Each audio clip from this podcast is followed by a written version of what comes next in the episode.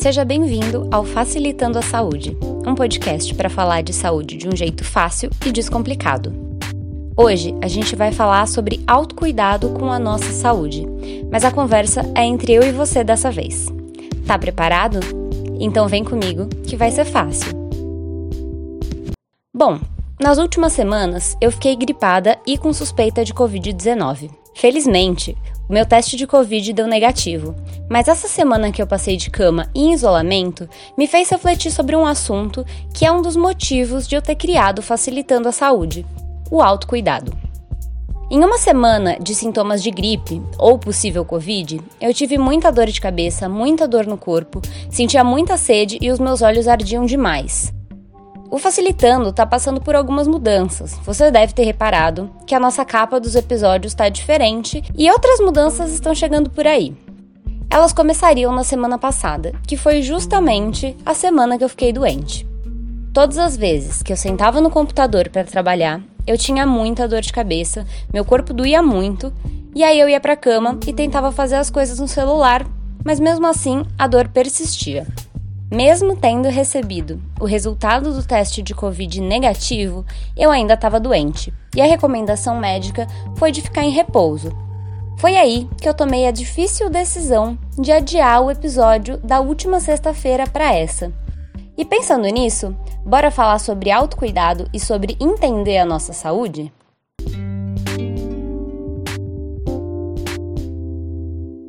Para começar do começo, cuidado em saúde quer dizer dar atenção, tratar, respeitar, acolher a pessoa de maneira global e integral.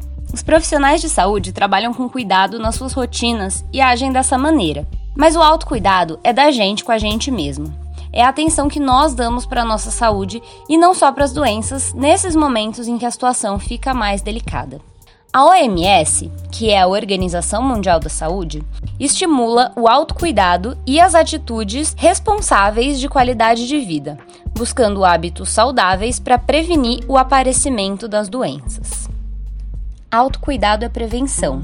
E prevenção, de acordo com o Ministério da Saúde, são todas as ações que a gente toma para evitar que as doenças ocorram e estratégias para reduzir a exposição aos fatores de risco, que são aquelas situações que aumentam a probabilidade de você ter alguma doença. Por exemplo, o tabagismo é um fator de risco para o câncer de pulmão. Faz sentido? Tudo bem. A gente já sabe o que é autocuidado, prevenção e fator de risco. Mas como que eu aplico isso na minha vida, Ana? Vamos lá.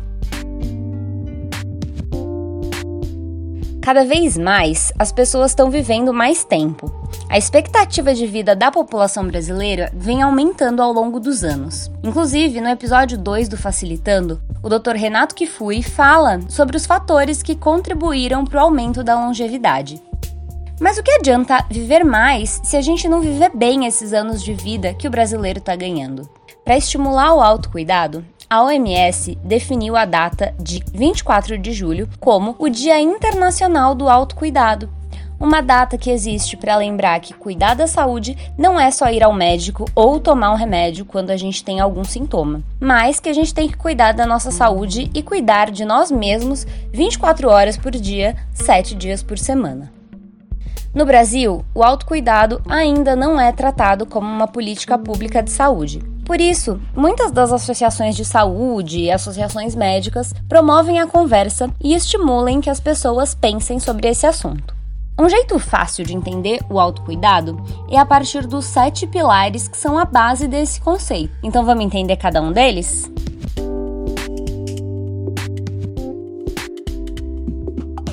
Se informar sobre saúde.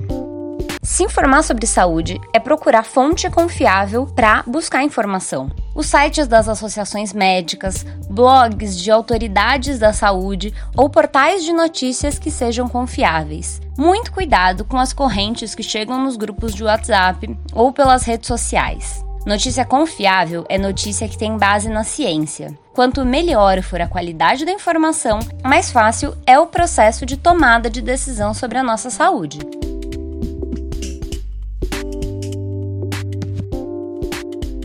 Conhecer a si mesmo. Entenda o seu corpo e as suas necessidades. como funciona o seu organismo, seus horários, as dores que você costuma ter em determinadas situações, as sensações provocadas em algum momento de estresse ou de emoção. Conhece sua pele, as marcas que você tem, se toque para se conhecer. Quando tem alguma coisa errada, alguma mancha, algum caroço, alguma dor esquisita, a gente percebe que saiu desse normal, porque a gente se conhece. E se saiu do normal, a gente precisa procurar um médico.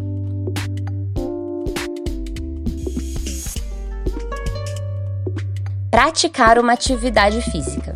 Fazer exercícios não é bom só para nossa saúde muscular ou para emagrecer. A atividade física melhora o funcionamento do organismo como um todo e ajuda a prevenir muitas doenças, fortalecendo o corpo.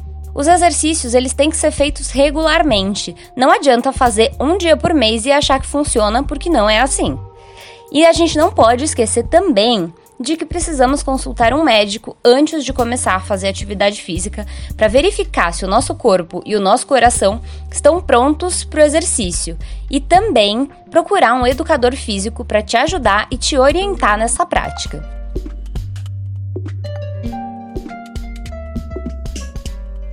Ter uma alimentação saudável. Alimentação saudável não é só comer verdura e legume. Alimentação saudável é ter uma alimentação variada, com alimentos naturais que tenham vitaminas e nutrientes que o seu corpo precisa.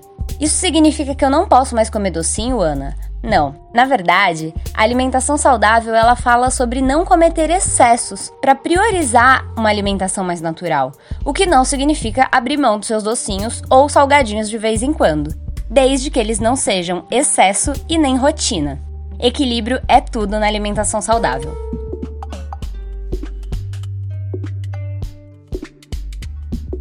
Evitar riscos para a saúde. O cigarro, as bebidas alcoólicas, as drogas, os alimentos industrializados e muito gordurosos são fatores de risco para muitas doenças. Seja consciente no consumo e não se esqueça de que tudo que a gente coloca para dentro do nosso corpo tem um efeito. Não vale exagerar, hein?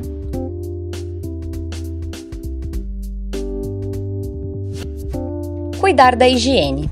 Com a pandemia da Covid-19, Todo mundo entendeu a importância da higiene das mãos no dia a dia, né? Mas higiene não é só com as mãos. É higiene do corpo, higiene íntima, higiene dos dentes. Manter a higiene do nosso corpo é fundamental não só para não ser contaminado, como no caso da Covid, mas para não surgirem doenças por causa da falta da higiene, como por exemplo as cáries nos dentes.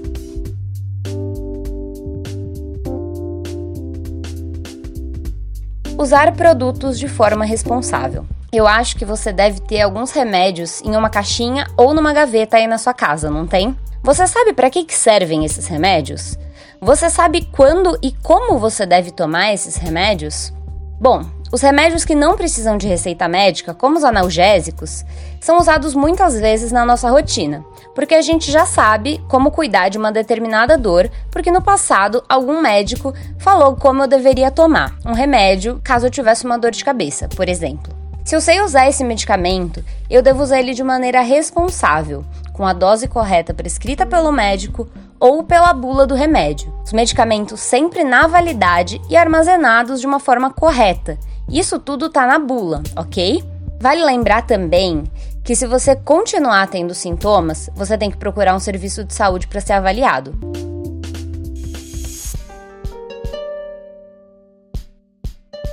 Esses são os sete pilares que a OMS determina, mas eu vou pedir licença para colocar mais alguns aqui que eu acho importante.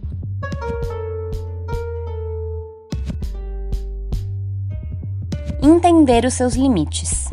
Sabe quando você está trabalhando com aquela dorzinha de cabeça chata, mas acha que dá para continuar mais um pouquinho? Toma muito cuidado.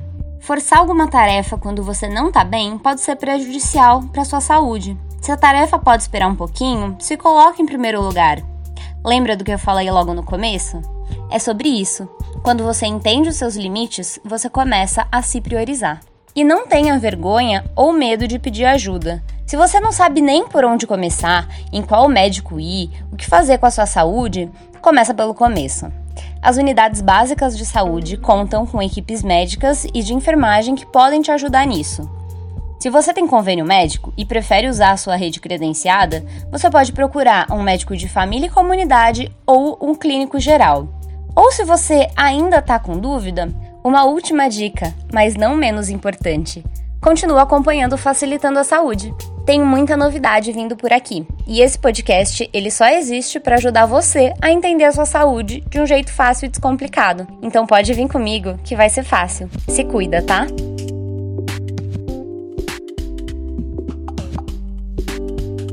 Esse foi o episódio do Facilitando a Saúde sobre autocuidado. Hoje a gente fica por aqui, mas logo a gente volta trazendo para você conteúdos práticos, de qualidade e de um jeito fácil de entender. Nossas redes sociais mudaram. Você pode falar com a gente agora pelo Instagram ou pelo Twitter no Facilitando a Saúde tudo junto ou por e-mail no facilitandocast@gmail.com. Às sextas-feiras tem episódio novo para descomplicar e facilitar sua relação com a saúde e também com a doença no momento que ela aparecer. Tá preparado? Então vem comigo que vai ser fácil.